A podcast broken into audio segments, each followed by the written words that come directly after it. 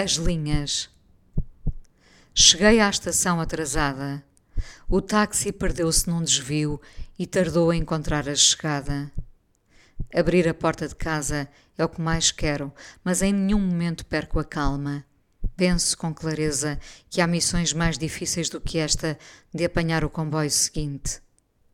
Estou na bilheteira para comprar o meu lugar de regresso. Então olho para o painel com as partidas e apercebo-me que o comboio perdido ainda não arrancou.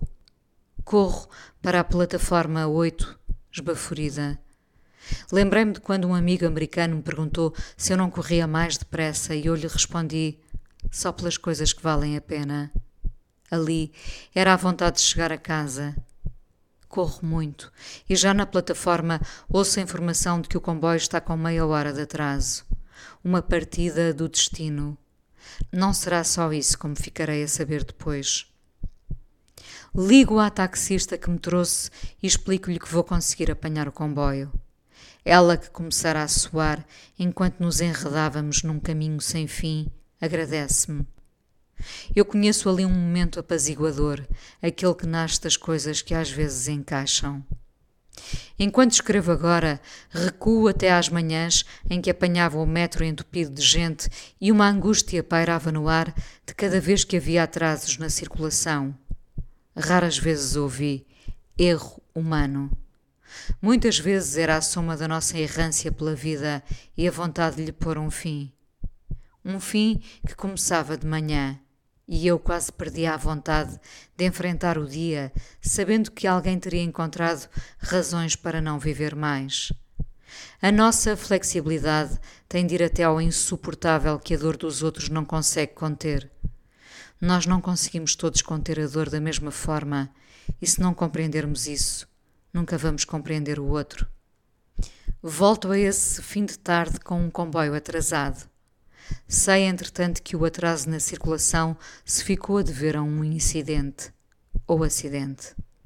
Envolve a retirada de alguém próximo da linha. Uma nova angústia mistura-se com esse alívio cansado de chegar a casa.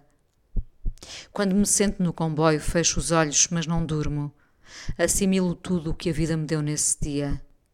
As somas tornam-se grandes à medida que vivo e o pensamento se estende.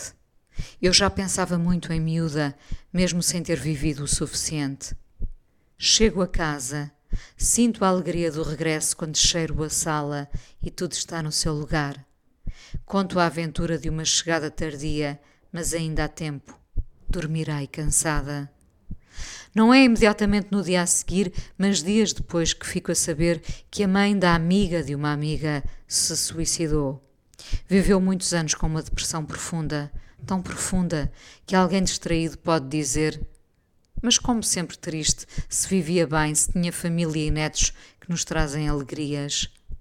Alguém distraído pode de facto dizer isto. Alguém consciente da importância de uma depressão e de como não temos todos controle sobre o que se passa em nós, não o dirá. E não o dirá por respeito, até pela sorte de não passar pelo mesmo. O respeito tem muitas linhas temos a obrigação de embarcar em todas. Pensei naquela mulher sem a conhecer.